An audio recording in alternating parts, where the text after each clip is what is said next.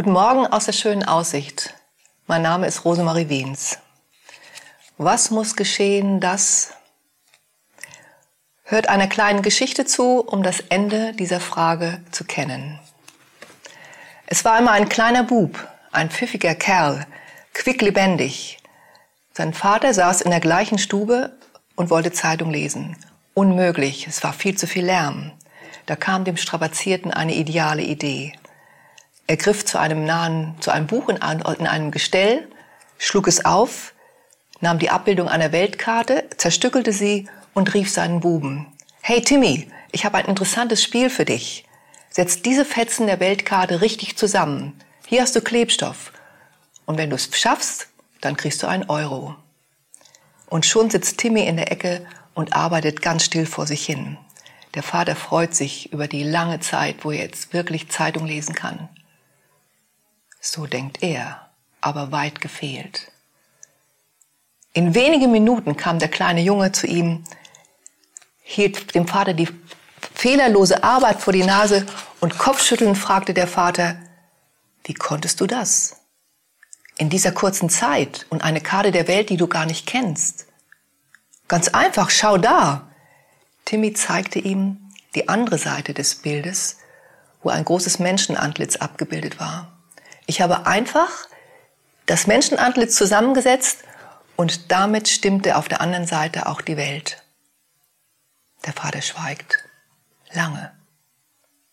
Dann sagt er nachdenklich immer wieder vor sich hin, ja wirklich, so ist's. Stimmt's mit den Menschen, dann stimmt's auch mit der Welt.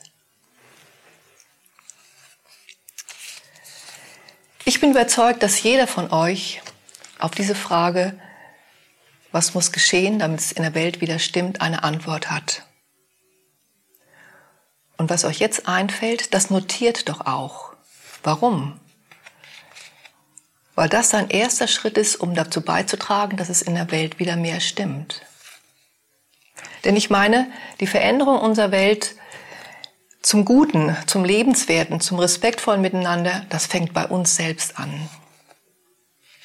Zunächst nur im Kleinen, aber aus vielem Kleinen kann ja auch viel Großes werden.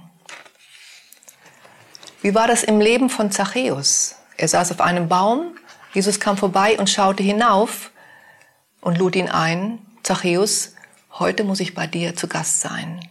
Und das veränderte sein Leben. Und sicher nicht nur das von ihm, sondern auch von seinen Berufskollegen, die bei ihm waren. Ein Mensch schaut den anderen an, ein Blick machte den Unterschied. Bei dieser Aussage bin ich mir natürlich bewusst, dass Jesus mit seiner Vollmacht und wie er mit, Matthäus, mit Zachäus sprach, eine ganz andere Einwirkung hatte, dass der Mensch sich veränderte. Aber jeder von uns darf den Unterschied für einen Menschen auslösen. Ich zitiere Jesus aus seinem Endzeitreden in Matthäus 25. Ich versichere euch, was ihr für einen meiner gering geachteten Geschwister getan habt, das habt ihr mir getan. Im Geiste Jesu als sein Bodenpersonal, wie Axel uns nennt, leben und handeln, das macht im Zusammenleben den Unterschied und ehrt gleichzeitig unseren Herrn Jesus Christus. Ob der Afroamerikaner Patrick Hutchinson zum Bodenpersonal Gottes gehört, das weiß ich nicht. Aber er machte am Wochenende während einer Demonstration in London einen Unterschied. Es kam zu einem Konflikt zwischen weißen und schwarzen Aktivisten.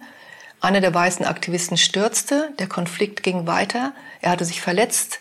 Patrick sah das, ging zu ihm, hob ihn auf, lud ihn auf seine Schulter, seine Freunde umringten ihn und er trug ihn aus der Menge zu, einem Polizei, zu einer Polizeigruppe. Ich habe nicht lange nachgedacht. Ich sah einen verletzten Menschen und das zählte für mich, sagte er später in einem Interview.